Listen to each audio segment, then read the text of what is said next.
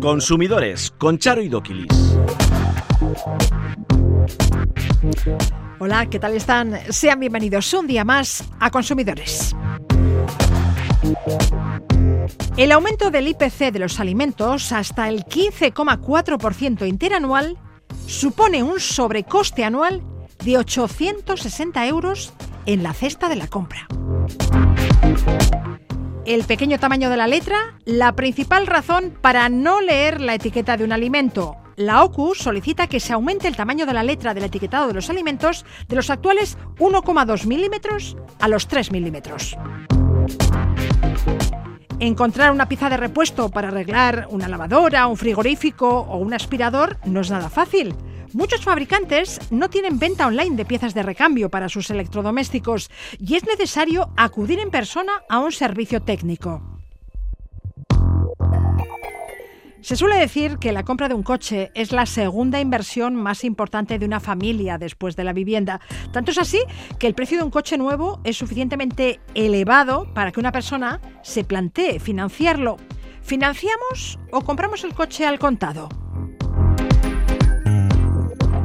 Ligar es una de las actividades de la vida cotidiana que se ha visto afectada por el auge de las tecnologías modernas en los últimos años. ¿Conocen caixomaitia.eus? Es una página de contactos para euskaldunes. Irache recomienda mucha prudencia a la hora de invertir en criptomonedas. En los últimos meses, la Asociación de Consumidores de Navarra ha recibido a varias personas que han podido ser estafadas. Hablamos de todo ello a continuación en Consumidores.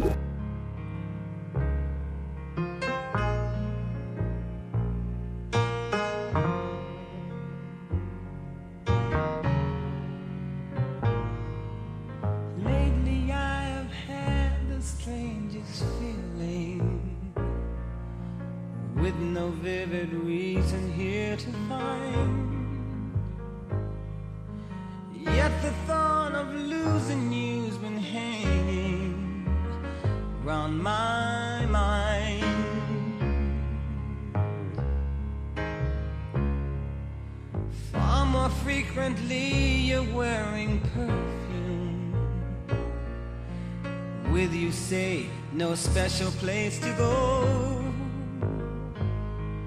But when I ask, will you be coming back soon? You don't know, never know.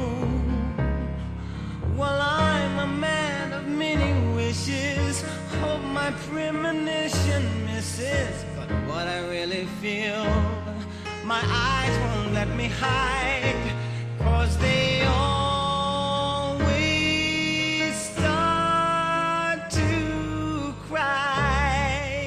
Las personas con bajos ingresos pueden solicitar ya el cheque de 200 euros para hacer frente a la inflación.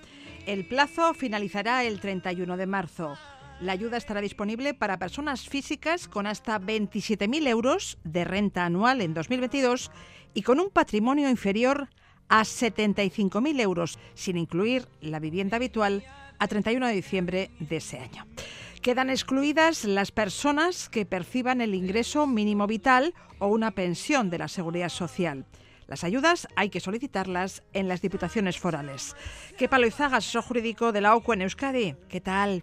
Hola, Charo, muy bien. ¿Cómo valoráis esa ayuda? Hombre, toda la ayuda bi- bienvenida sea, ¿no? Toda ayuda que venga, hombre, la consideramos por un lado un poco insuficiente porque estamos hablando de, de un cheque, de un único cheque para todo el año, o sea, 200, 200 euros, ¿no? Y pensamos que debería ampliarse el espectro, que ese cheque pudiese ser solicitado por más gente. Tú has dado muy bien los datos técnicos, donde pedirlo, eh, que incluso hay, el problema es que muchas veces hay que hacerlo telemáticamente. Sí es cierto que no hay que aportar eh, documentación, porque las diputaciones con la seguridad social pues tienen todos nuestros datos, pero obligas a la gente, porque no te lo van a coger en papel, pero obligas a la gente, sobre todo a los colectivos más vulnerables o la gente mayor que tienen menos habilidades, a tener que recurrir a alguien pues que les ayude a hacerlo telemáticamente. Todo eso puede haber, pensamos que puede suponer un, un freno. Pero bueno, pero son 200 euros, bienvenidos sean, ojalá hubiese aumentado un poco ese, ese ámbito de personas a las que les afecta y hombre pensamos pues que para ciertos colectivos lógicamente pues oye tener que recurrir a la vía telemática pues no es fácil o cómodo y puede hacer que, se retraigan y no y no soliciten esa ayuda Claro, la ayuda es insuficiente si tenemos en cuenta que la cesta de la compra ha subido 860 euros en un año. Sí, así es. Fíjate, los alimentos en enero, lo dice el IPC, han subido un 0,4. Seguimos estando en un 15,4 interanual, es decir, que, lo que esos alimentos que compramos ahora cuestan un 15% más que el año pasado. Estamos a, a los niveles más altos desde enero 94 y básicamente, claro, si esto lo traducimos a euros, volver a comprar lo mismo, pues este año me, me cuesta 860 euros más. que el gas me cuesta más, la luz me cuesta más, pues los alimentos ya les hemos puesto, les hemos puesto precio. ¿Qué alimentos son los que más han subido? Pues mira, los alimentos, eh, básicamente, estamos hablando siempre de, de, precios de productos básicos. Pues mira, el azúcar ha subido un 52, la mantequilla un 38, la leche entera un 34, el aceite de oliva un 30, los huevos un 27, yogures un 26. Pero claro, si vamos también, a, pues, los preparados de legumbres un 15%, la, la carne de ave vacuno pues un 14%, el pan un 13%. Entonces son porcentajes muy muy altos, ¿no? que es un 20, un arroz. Ojo, y no estamos hablando de caprichos, ¿eh? Estamos hablando de productos básicos. Así que instáis al gobierno a bajar temporalmente el IVA de los alimentos de primera necesidad al 0%. Sí, porque luego hay, un componente, es decir, fíjate, son alimentos eh, básicos y que además que nutricional tienen un perfil nutricional más, más saludable. Entonces lo que pedimos que es que se baje, incluso por ejemplo la carne y el, y el pescado, que se les baje también a un cero, a un cero por ciento de IVA, porque si no la gente va a recurrir a otro tipo de productos que no van a ser tan saludables, no van a ser tan nutricionales y eso lógicamente pues va a, generar problemas, vamos a tener que cubrir más a sanidad, vamos a cambiar hábitos eh, saludables y bueno, al final por un lado estamos desvistiendo un santo para vestir a otro. Así que también recomendamos que, oye, pues sea por, por, por cuestiones nutricionales, pues que se baje la carne y el pescado también al, al 0%. Algunos países europeos ya lo han hecho, ¿no? Sí, sí, ahí tienes Irlanda y, y Reino Unido. Bueno, no, hay nada nuevo. bueno, y hablamos ahora del etiquetado de los alimentos, la carta de presentación del producto.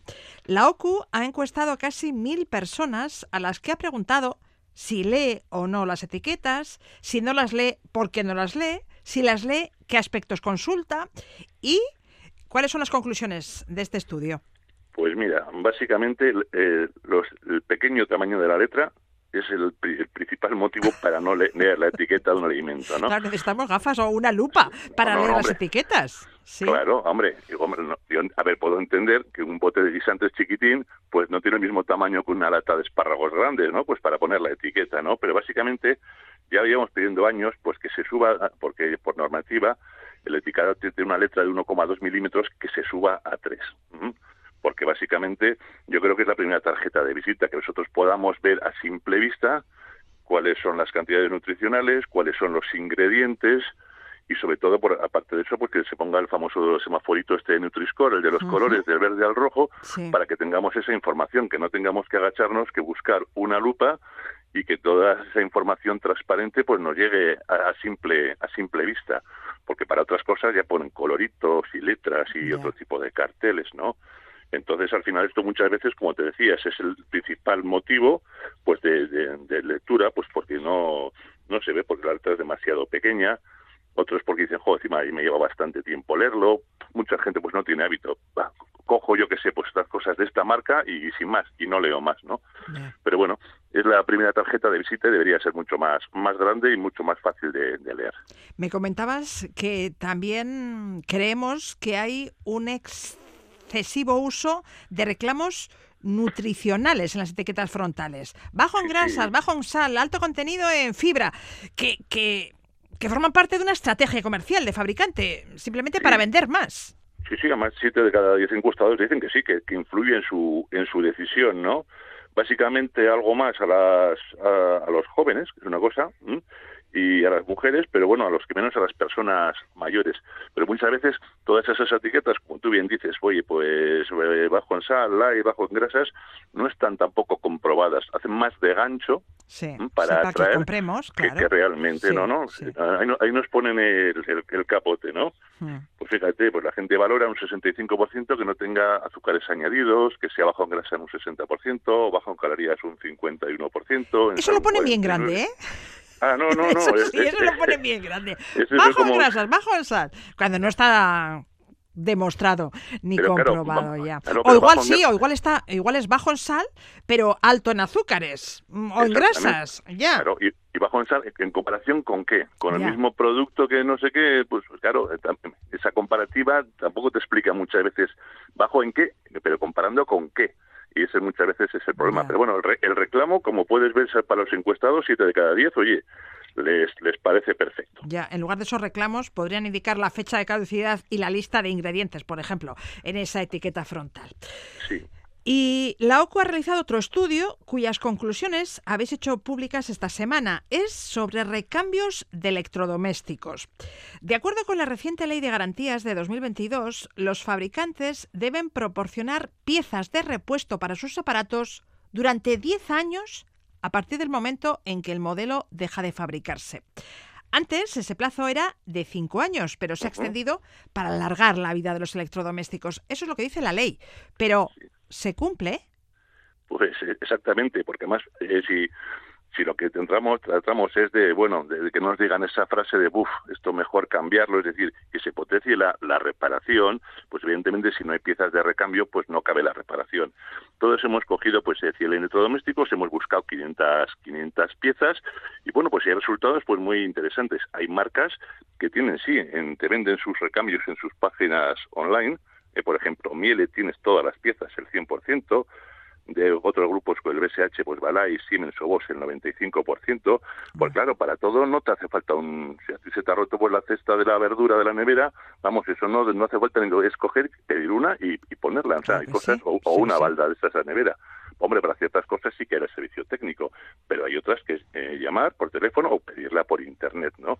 Entonces, que según las compañías, pues eh, no tienen esos recambios por internet. Por ejemplo, Beko, Winnie, que es lo antiguo Daewoo, Lieber, Nisfield, Solar, Te- Teca y Ufesa no te lo ofrecen. Te derivan siempre a, servi- a servicios técnicos, a los SAT, a los famosos SAT. Con lo cual tienes que buscar uno que sea y, bueno, llamar o ir a por él. Entonces, eh, muchas veces, y eso muchas veces es más, más caro porque el servicio técnico algo tiene que, que cobrarte. Sin piezas de recambio, el derecho a la reparación es papel mojado. Habrá que es. exigir a las empresas que cumplan la ley. Hombre, claro, si estamos hablando de esa economía circular, pues de reparar, de reponer, de reciclar, para no tener que producir y producir y producir sin más, lo que tenemos que hacer, pues que esas garantías, que por eso se han, se han duplicado, tú lo has dicho muy bien, de 5 a 10 años, o la garantía de 2 a 3, pues evidentemente que, que existan este tipo de, de recambios. Pero claro, si la vida media, por ejemplo, de un frigorífico es de 12 o 13 años, desde que deje de fabricarse, otros 10 años más tienen que guardar las, las, las piezas. piezas. En cualquier caso, la garantía de compra es de tres años. Luego, cubre las reparaciones que se puedan necesitar en esos tres años desde la fecha de la compra. Así es, sí, sí. Esa, como antes era de dos años, pero desde 2022 Ujú. ya si compras yo que pues una lavadora durante tres años, eh, la reparación te la cubre la garantía y lógicamente tiene que haber otros 10 años de piezas, con lo cual tienes esa doble garantía que lo que buscas, como decíamos, reparar, que no, haya- no tengas que comprar otra nueva lavadora. Y hay que recordar que la reparación también tiene garantía. Sí, de tres meses. Bueno, hay comunidades autónomas que la suben a cuatro o a seis meses, pero bueno, en principio por ley son tres, tres meses. Muy ¿Mm? bien. ¿Qué palo Izaga, asesor jurídico de la UCO en Euskadi? Millasker, Sube y agur, buen fin de... lo mismo.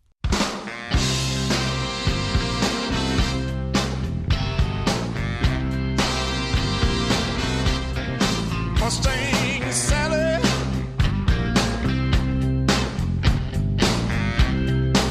Guess you better slow your Mustang down.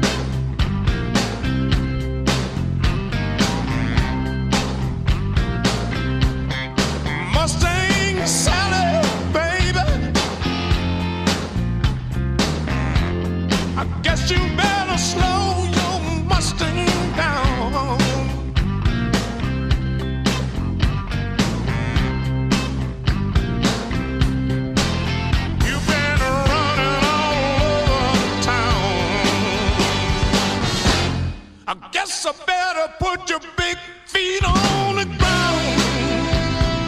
La compra de un coche supone un gran desembolso económico. Los concesionarios de vehículos nos ofrecen precios muy interesantes, pero casi siempre supeditados a la financiación con su compañía.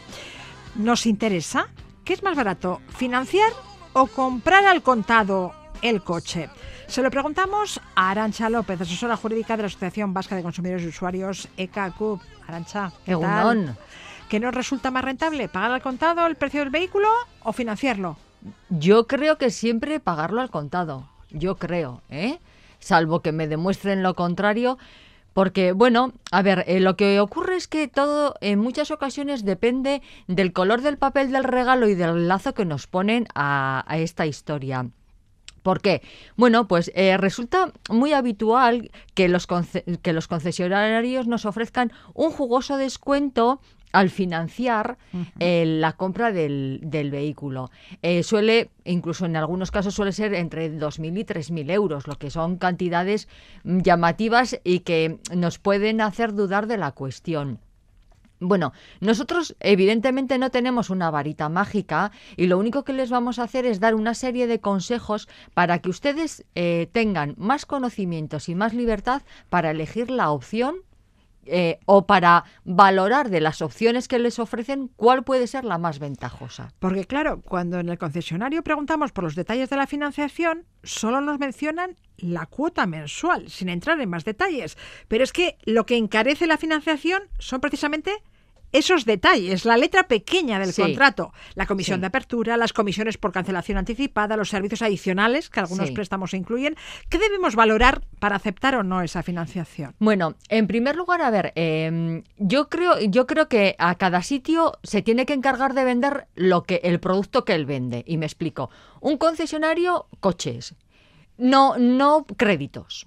Entonces, ¿qué ocurre? Ellos estarán muy formados y muy aleccionados de las condiciones y características y colores y variabilidad de los modelos de los vehículos que venden.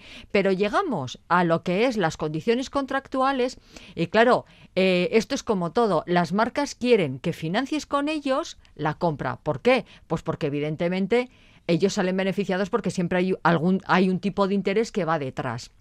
Entonces, eh, lo que tú bien has dicho de que mm, va, si me presentan una cuota con la que yo puedo al mes, porque no es especialmente gravosa, pues parece que me lo adornan. Es lo que yo he comentado del, del papel del regalo y del lazo que yo le pongo. Pero si empezamos un poco a escarbar, ¿qué hay que ver? Bueno, eh, ¿cuánto me cuesta mi coche? ¿Cuántos descuentos me hacen?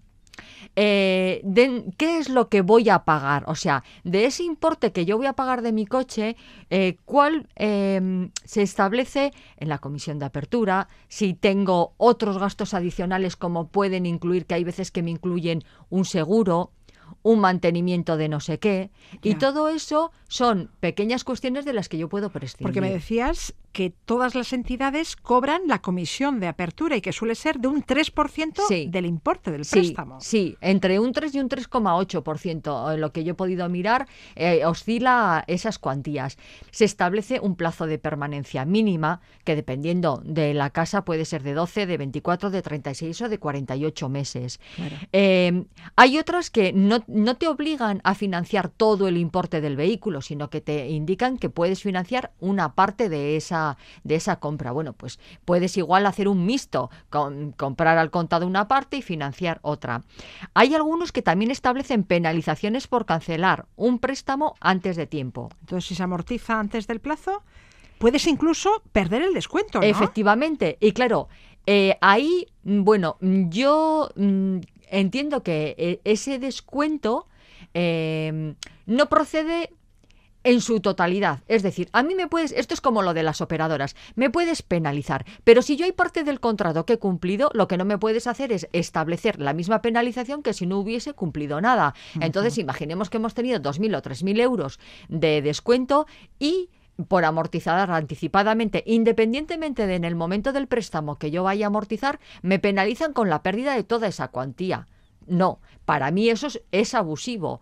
¿Por qué? Pues porque hay que prorratear aquello en lo que yo he permanecido y castigarme por lo que no he permanecido. ¿De acuerdo? También te cobran comisiones por cancelación anticipada. Sí, Te suelen aplicar las máximas sí, sí, que claro. permite la ley. Te mm, suscriben servicios adicionales como Sí, eh, por ejemplo, el seguro de pagos, eh, haya mucha, o el seguro propio del coche, ¿eh? o incluso hay ocasiones en los vehículos de segunda mano, hemos visto que les meten unas garantías adicionales y todo va embutido en, el, en la misma financiación. y solo después de firmar la financiación te entregan la documentación de esos seguros. Eso es, eso Ya. es. Entonces dices, bueno, ¿y esto para qué? Bueno, no, es que esto es por si caes en una situación de desempleo, si no sé qué, es no cuando dices, bueno, a ver, es que de todo esto no me habías dicho nada. Además, también en estos casos se establece la reserva de dominio, ¿de acuerdo? Eh, la reserva de dominio es una cláusula que se suele incluir en estos contratos de financiación y que significa que el vehículo pertenece a la entidad que te ofrece la financiación y hasta que no lo pagues en su totalidad no pasará a ser tuyo. Entonces, Luego esta reserva impide que el coche se venda hasta que esté pagado todo el préstamo. correctamente, eso es. Entonces, hay que tener en cuenta todo- todas, todas estas eh, tipologías de, de, gravámenes que nos podemos encontrar. A ver, no, esto estamos hablando de una financiación, lo que yo llamo una financiación lineal, es decir, la de toda la vida. Porque claro, hoy en el mundo de la financiación eh, han entrado otros ejemplos como pueden ser un leasing o un renting a los que los consumidores también están entrando básicamente porque si piensas, jo, pues total, voy a estar pagando un montón de tiempo a razón de 200 o 300 euros para que al final el coche se me convierte en un, en un objeto muy depreciado, muy usado y por lo tanto, pues a mí no me conviene. ¿Qué ocurre? Que eso ha hecho a, a las, a los concesionarios e incluso a las entidades financieras encarrilarnos o enviarnos a otro tipo de productos, como os he comentado, que es el leasing y el renting, ¿eh? que no son financiaciones, que al, a la finalización del contrato, bueno, podemos tener opción si queremos de compra de ese, de ese vehículo, pero eh, que normalmente estos contratos lo que llevan aparejado es una limitación en el número de kilómetros a, a recorrer, porque si no, bueno, pues nos castigan. Entonces, claro, son cuestiones todas ellas a estudiar por cada uno de los compradores. Resulta más barato comprar el coche al contado que financiarlo. Los intereses y las comisiones de la operación Sí. superan con creces al descuento que te vayan a aplicar en un principio. Eso sí, el comprador que opta por la financiación de su vehículo gana en comodidad, los papeleos y requisitos son muy pocos. Sí, es verdad. Y sí. en rapidez, en un par de días el crédito está Está concedido. concedido, sí. Y si necesitamos financiarlo, ¿qué es más barato? ¿Financiarlo a través del concesionario o pedir un préstamo al consumo en una entidad financiera? Eso, claro, eso lo puedes estudiar y valorar si por parte del concesionario te dan toda la retaila de cosas que vas a tener que pagar para saber realmente el, monto total que tú vas a, vas a pagar por esa compra. Porque con, e- con esos datos tú te vas a tu entidad bancaria, a la, a la tuya de toda la vida y le dices, mira, em, voy a adquirir un vehículo. Esto es lo que me ponen encima de la mesa. ¿Tú qué me ofreces? Y lo que hay que hacer, evidentemente, son números, teniendo en cuenta, claro, a ver si esos supuestos descuentos realmente desaparecen en su totalidad si pagamos al contado o si financiamos a través de nuestra entidad financiera.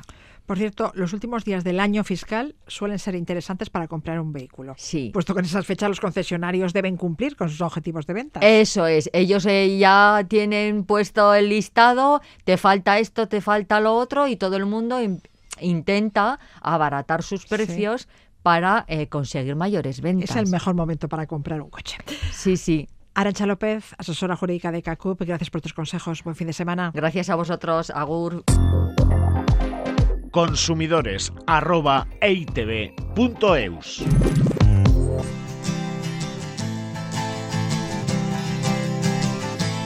I will always be hoping,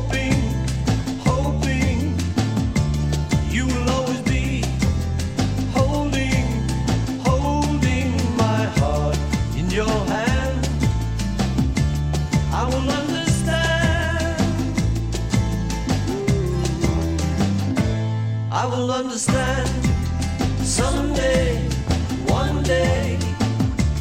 You will understand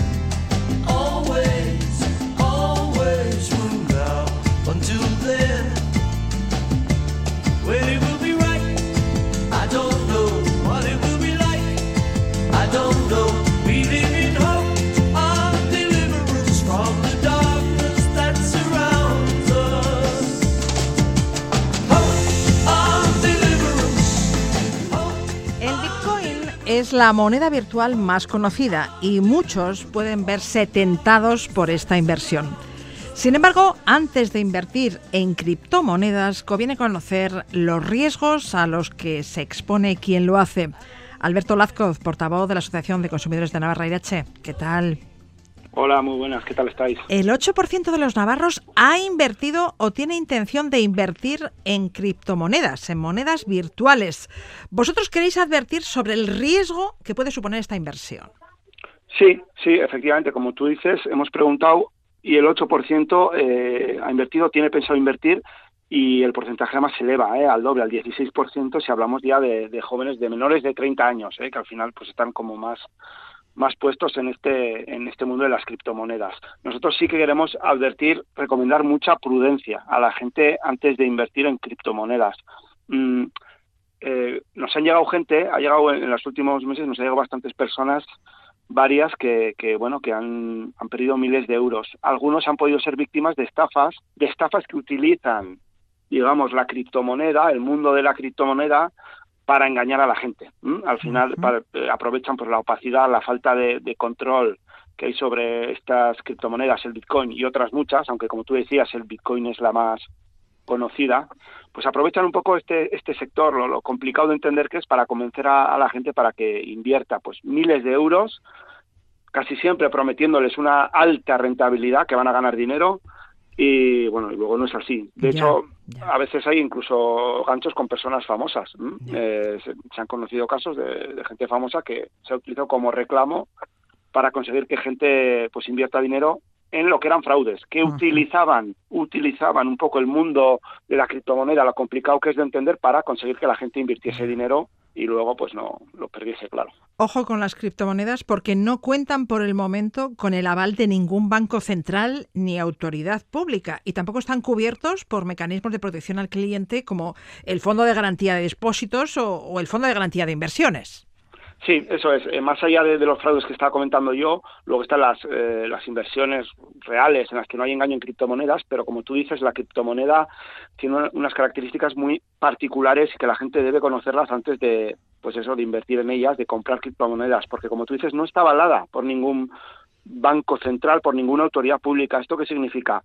Pues que si pasó mañana pierdo la inversión, pues porque ha ido mal, porque ha perdido todo el valor la criptomoneda, mmm, olvídate de reclamar a, al Banco Central, a alguna autoridad, al Banco de España, no, no porque como te digo no está respaldada por ninguna autoridad pública esto significa que al final su valor depende de la propia demanda del sector y ahí el consumidor está mucho más expuesto ¿eh? a ser víctima de fraude o a perder o aunque no sea víctima de fraude a perder todo yeah, su dinero yeah. y no hay no hay esa protección que sí tenemos como tú decías por ejemplo en el fondo en el, en, en el dinero normal en, en, cuentas corrientes en depósitos normales pues porque ahí hay un banco central detrás que hasta un importante capital lo respalda lo avala porque es un dinero que sí está respaldado por pues eso por una institución oficial y que sí que tiene algo detrás no es el caso de las criptomonedas. Ya y como contabas antes si no hay regulación y supervisión alguna se convierte en un terreno favorable para los estafadores.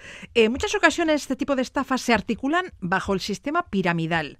Los primeros que invierten sacan beneficio, beneficio que proviene del dinero que han puesto otros inversores. Por eso hay que informarse bien dónde estamos metiendo nuestro dinero. Sí, efectivamente. Muchos de estos fraudes que utilizan el mundo de las criptomonedas tienen, como tú decías, esta estructura piramidal que al final lo que hace es alimentarse de eh, las personas a las que convences, engañas para que eh, eh, den su dinero. Y entonces los primeros que han invertido, si hay otros detrás que se les, ha, se les ha convencido, o a veces ellos mismos convencen para que inviertan, pues al final sí que en un primer momento puedes ir recibiendo ese dinero, que al final no es, no es otro más que el que va invirtiendo otra gente, hasta que se descubre que ahí no hay nada, que es una eh, que es, no hay no hay cimientos reales y bueno, no ha habido eh, fraudes con estructura piramidal, eh, parece que está habiendo en el mundo de las criptomonedas, pero bueno, ha habido también en otros en otros sectores. Ahí el problema es que la gente al principio sí puede recibir dinero, pues porque efectivamente se consigue que otros ah, posteriormente inviertan y entonces tú vas recibiendo, pero luego eh, eso hay un momento en que se derrumba y que cae pues porque no tiene ninguna solidez y se está alimentando de, de personas a las que convences o engañas, ya ponle el nombre que tú quieras para que a la, a la vez pongan su dinero. Así es. Uh -huh. Si hemos sido víctimas de una estafa, Habrá que presentar la correspondiente denuncia. Sí, eso es. Mucha gente, como te digo, han venido varias personas aquí por el tema de, de que creen que han sido víctimas de fraude, de un engaño. En ese caso, lo primero que hay que hacer es denunciar. Bueno, primero venir y asesorarse y denunciar ¿eh? en caso de que haya sido fraude, eh, víctima de un fraude. No es fácil. En el mundo de las criptomonedas a veces es más complicado, pues porque no sabes muy bien, eh, claro, con dónde has dejado tu dinero, quién es el, supuesto responsable, eh, el que te ha engañado, parece, porque además el mundo de las criptomonedas, vamos, es internacional, no conoce de fronteras y tú puedes estar dejando tu dinero comprando criptomonedas en realidad en, no sé, en el país que tú quieras, ¿eh? que esté a miles de kilómetros, con lo cual eso complica mucho más que luego eh, haya un control y que, y que haya un seguimiento y que eh, haya un ámbito jurídico que te pueda proteger y que puedan encontrar al culpable, determinar que es culpable y conseguir recuperar tu dinero. Efectivamente es un mundo que complica un poco la protección, el amparo al consumidor, entonces por eso nosotros decimos que antes de hacer una inversión de este tipo es muy importante eh, asesorarse, ¿eh? asesorarse porque es dejar tu dinero en un sitio que muchas veces no comprendes muy bien y bueno, pues al final tienes tu riesgo de- de pérdida. Las criptomonedas se asemejan a cuentas de dinero digital y para acceder a ellas se necesita una clave privada. Con estas claves se hacen las transacciones. Pero ¿qué pasa si las perdemos o un tercero se hace con ellas? Pues mal asunto, mal asunto, porque al final, eh, claro, la- las criptomonedas, como tú dices, lo que tienen de bueno es que son muy cómodas de utilizar. Con una clave y una conexión a Internet puedes hacer pues transacciones en casi todo el mundo, ¿eh? con la gente que acepte hacerlo, ¿eh? ojo, eso también hay que tenerlo en cuenta. Pero bueno, en cualquier caso sí es cómodo, pero claro, cuentas con tu clave. Si la pierdes, eh, ha habido gente que ha perdido mucho, mucho dinero por haber perdido su clave. Su, tu- la clave es lo que te permite utilizar tu dinero. Si pierdes tu clave, eh, puedes llegar a perder todo lo que tenías. ¿eh? Entonces ahí eh, sí que hay, hay ahora plataformas que bueno que tienen como sistemas de protección, de recuperación de las claves, pero más allá de eso tienes que custodiarla, vamos, con muchísimo cuidado porque es lo único que eh, diga- prueba al- al- que te permite usar el dinero que tú has invertido. Eh, si la pierdes, mm, ya te digo, puedes perder toda la inversión. Así que hay que tener mucho, mucho cuidado con, con, con conservar la clave, porque si, te si se te olvida o, o te la roba, o te la roban, como decía antes, mm, es probable que nadie responda por ti. No, ya puedes, no va a haber ningún banco, ninguna autoridad que te dirá, ah, mira, te has cometido este error, no pasa nada. Mm, no creo que sea así. No creo que sea así. Vas a estar bastante, lo vas a tener bastante complicado. Mm. El éxito de estas inversiones en criptomonedas, el gancho, es su alta rentabilidad, incluso del 15% al mes. Aunque Sí, bueno, al- tal como sube, baja.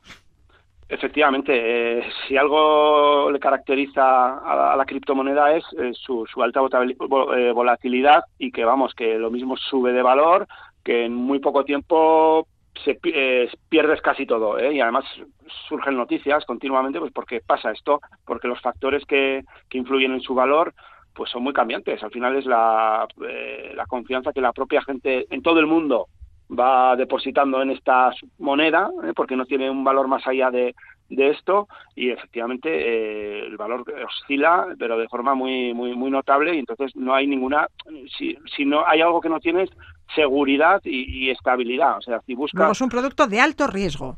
Claro, sí, sí, sí. Yo, para mí no hay ninguna duda. Es un, es un producto de alto riesgo, porque efectivamente lo puedes perder todo o casi todo en muy poco tiempo. Eh, y no hay, como te digo, eh, no te promete ninguna estabilidad eh, ni ninguna seguridad en que vayas a recuperar toda tu inversión. Entonces, yo por eso recomendamos lo que decimos, mucha prudencia antes de, de dejarte tu dinero ahí. Sí, sí. Tras lo dicho, lo más importante es que el consumidor antes de invertir en criptomonedas se informe, que recabe opiniones de otros inversores, que tenga cuidado con las claves privadas y que sea consciente de la volatilidad de esta inversión, que puede exponerse a sufrir pérdidas significativas eh, si quiere deshacerse de la inversión. ¿Algo más que quieres añadir?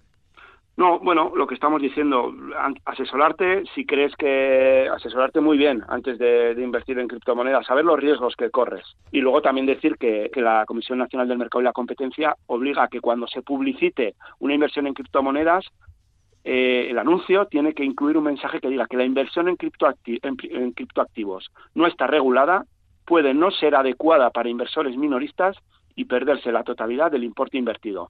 Bueno, para hacernos una idea, de- de- del riesgo que se corre cuando se, se invierte en criptomonedas, que por otro lado, si el consumidor está sabe dónde se mete, oye, pues aquí cada uno eh, obviamente es libre para, para elegir qué hacer con, con su dinero. ¿Mm? Alberto Lazcoz, portavoz de Irache, gracias por la información. Nada, gracias a vosotros, un placer.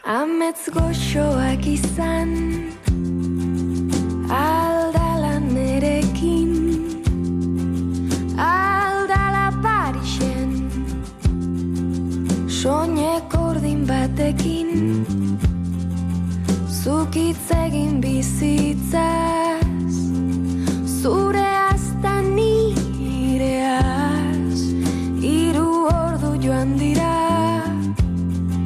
zure eskuei begira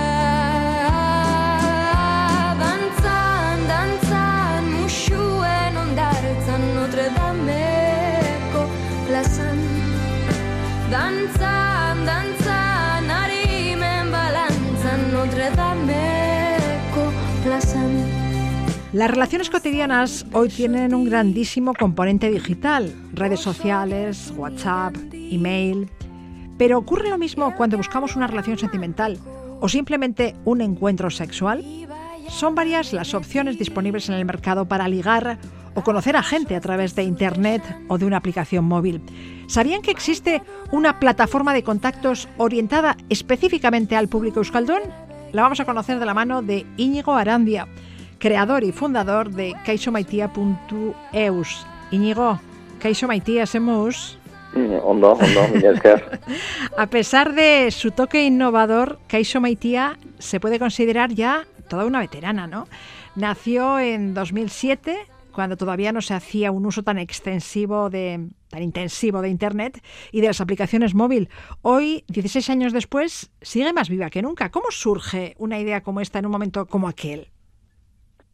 Pues esto surgió, la idea surgió en, en Inglaterra, en Chester, que es donde trabajaba en ese momento, y surge de, de un documental que vi, de un, de un que hacían un documental sobre un productor de cine para adultos, que eh, le hacen una pregunta eh, eh, con respecto a su vida sentimental, ¿no? a ver si tenía pareja, a ver si la pareja entendía su esto, su, su profesión, demás. Y, y él comenta y que en Estados Unidos, en ese momento ya, eh, él encontraba las parejas o encontraba pareja o buscaba, eh, digamos, la, la relación afectiva, sentimental, sexual, etcétera, en páginas web de contacto. Y en un momento dado dan un pantallazo de una web de contactos en Estados Unidos, que yo desconocía, ¿no? yo no sabía que existía este tipo de, de- de webs. Me pareció una idea muy buena y me pareció que probablemente se podría hacer algo así en, en euskera.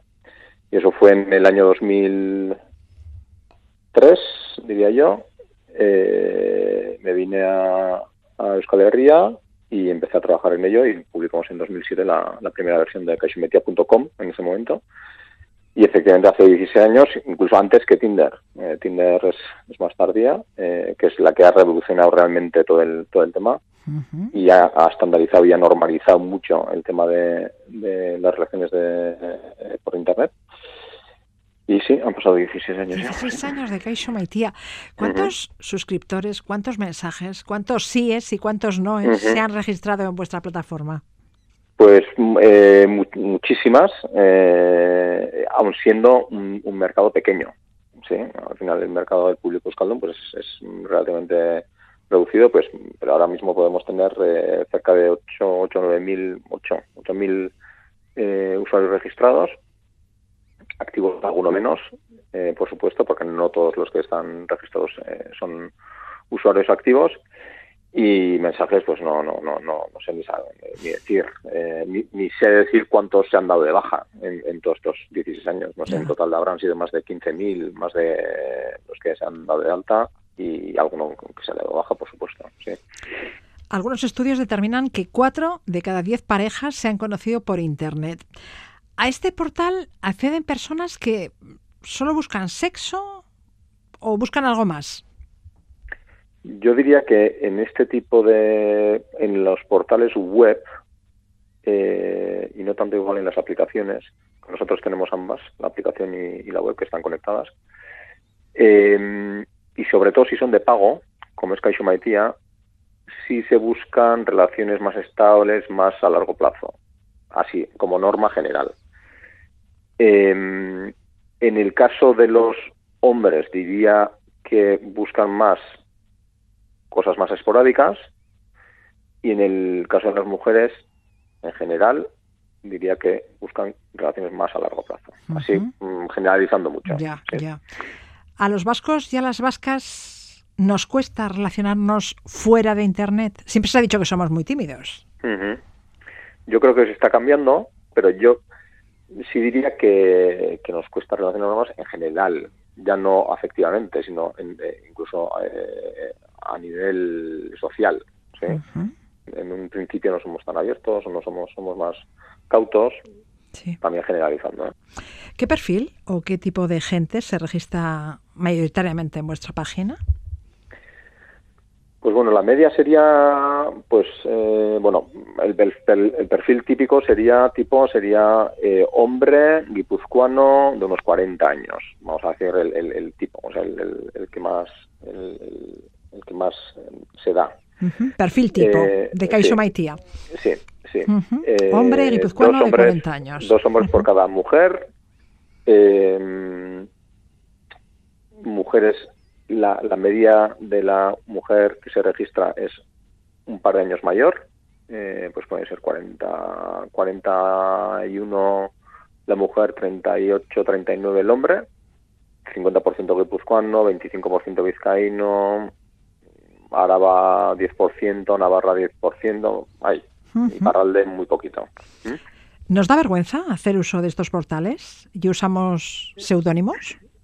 Cada vez menos, cada vez menos. Eh, y, eh, como te he comentado antes, yo creo que desde la aparición de Tinder eh, se ha eh, bueno se, se ha metido mucho en, el, en, en nuestras vidas, eh, se utiliza cada vez más por su accesibilidad, por su, su éxito, porque mm, cada vez más gen- gente está registrada en, en, en principio en el Tinder y, y- y luego en las demás, ¿no? Yo creo que eso ya es bastante normal, incluso que lo puedas decir y que vas a decir, mira, nos hemos conocido en Tinder, o nos hemos conocido en Caixo Maití, o nos hemos conocido... Es cada vez más, más, más normal, ¿no? Puede que, aún y todo haya algún, bueno, reparo en, en- en decirlo, pero no tiene nada que ver con, con cuando empezamos nosotros con hace 16 años. ¿vale? Está mucho más estigmatizado entonces que ahora. Bueno, ¿cómo funciona la plataforma? ¿Cómo se buscan y establecen los contactos? ¿Qué información debemos compartir? Eh, ¿Se ponen perfiles? ¿Anuncios? Bueno, eh, lo que hay que hacer es registrarse como usuario. eh, ¿A darse través de un email o un teléfono? un email o por una cuenta de Google o por medio de la cuenta de Facebook, por ejemplo, un- se puede hacer un login con Facebook o con, con Google o por email directamente y, eh, y rellenas unos, un, formulario paso a paso, unos siete pasos. Eh, metes la foto, que puede ser un avatar o una foto eh, propia, con ciertas características, y en base a eso, eh, bueno, pasas a un periodo de, de, de uso eh, de una prueba gratuita de una, de una semana y al cabo de la semana ya te pide que bueno que hagas el- la suscripción el pago de la suscripción que en este caso es un pago único de por vida eh, que serían 60 euros en el caso de que la gente que pone avatar o sea que no pone una foto real y eh, serían no perdona 100 euros para las personas que ponen avatar y 60 euros para los- la gente que pone una foto real de, de la persona. Y esto sería de por vida. O sea, es una, es una especie de... Cuota única. Eso es. Sí, sí, sí. Cuando una persona cuadra con lo que buscas, indicas que te gusta y si el interés es mutuo, se va la posibilidad de mantener una conversación. Y a partir de ahí, pues, lo que resulte. ¿Hay condiciones que se deben cumplir? ¿Cuáles son los límites? Hay dos condiciones, diría yo. Una, eh, ser euskaldun o, o por lo menos la, rellenar la, no, pues tener la garantía de que la persona que se registra es euskaldun. No, no le pedimos el EGA, que, que meta la, una copia del EGA. Pero, mm, pero sí... El, Pedís que se pueda el- comunicar en, en nuestra lengua. Eh, y, que- y, bueno, pues los datos que, que introduzca o las inscripciones y demás, que sean en euskera. Y eh, que sea mayor de edad, 18 años cumplidos. ¿Es seguro ligar por Internet? Sí, sí. Eh, es tan seguro como puede ser ligar a una discoteca o, o más seguro incluso. Lo haces desde tu casa y, y siempre puedes poner ciertas, bueno, pues tomar cierta- ciertas precauciones para no para no tener ningún susto, que, que nosotros en 16 años nunca tenemos tenido ninguna queja, ningún nadie que nos haya dicho, oye, eh, he tenido un problema con este con esta Ya. persona. De todos modos, antes de quedar Nunca. con nadie, tú recomiendas que tomemos una serie de precauciones. Sí, en la misma web sí tenemos una, eh, pues una hoja de recomendaciones, ahora de memoria no te podría decir, pero es eh, bueno avisar a alguien de que has quedado con una persona que has conocido en Caixamaitía, quedar eh, en un sitio público, quedar durante el día, eh, no, no dar, eh, bueno, hasta tener confianza con la persona, no darle el número de teléfono o no decirle dónde vives, o este tipo de, que son bastante de sentido común, ¿no? Eh, en principio pero lo hacemos más que nada pues pues pues pues bueno pues eh, para, para tenerlo ahí para que la gente que, que, quiera verlo y que quiera asegurarse de que que no haya ningún problema que no tiene por qué haberlo eh, pues, pues se sienta más segura Podemos utilizar caixomaitia.eus eh, tanto desde una página web o desde una aplicación móvil. Eh, ¿Qué diferencias o qué ventajas tienen estos formatos? Bueno la, la aplicación móvil es que la- lo tienes continuamente encima te llegan unas notificaciones y demás. Eh, entonces no tienes por qué bueno no sé si esto sería una ventaja o una desventaja hoy en día ¿eh? o sea que, te- que ya que estés pendiente del móvil y que esto sí, sí tendría no sé bueno eh, que cada cual decida. Sí, Eh, y el PC, pues bueno, es más cómodo, lo haces desde casa, de casa probablemente teclear una conversación es mucho más fácil. Eh, bueno, eh, incluso puedes mm, probablemente meter eh, pues el, eh, meter un, una videoconferencia o lo que lo que quisieras, ¿no? Entonces es más fácil, eh, la usabilidad es mucho más fácil desde, desde la web y la aplicación es mucho más instantánea, mucho más momentánea, mucho más mm, está más a mano, ¿no? Bueno, ¿cómo podemos acceder al portal para probarlo?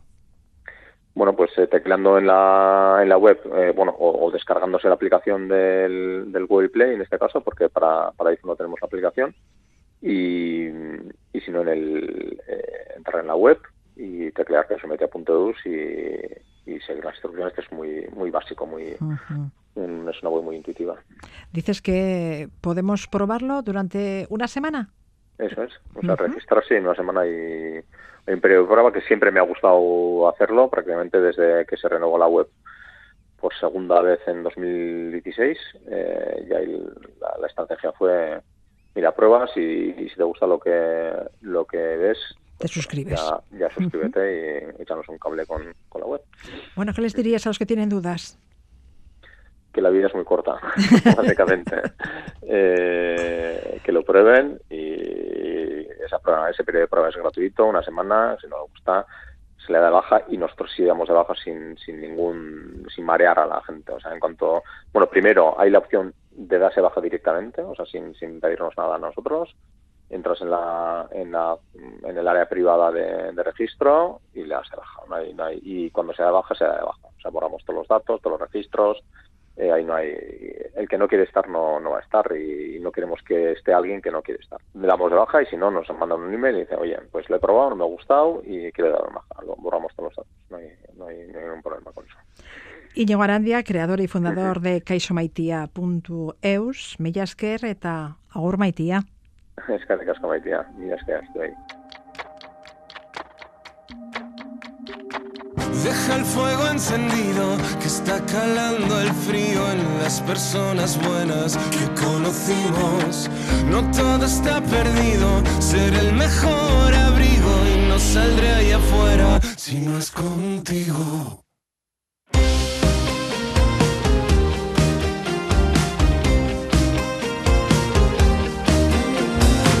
Con la balanza rota, quien tiene el equilibrio ya no queda vacío. No todo está perdido. Si hay dolores que hay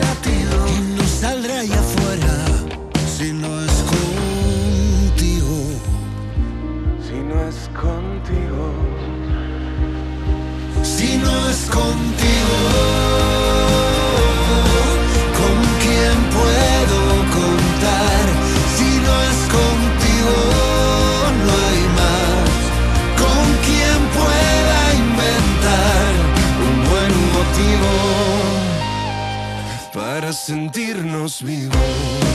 Oímos Si no es contigo, tema interpretado por Sinova, Rafa Val y Viva Suecia. Sinova actuará el próximo viernes en la sala Jimmy Jazz de la capital alavesa. Todo está vendido. Con ellos les dejamos. Gracias por estar ahí. La torna a estrenarte. Ondo y San.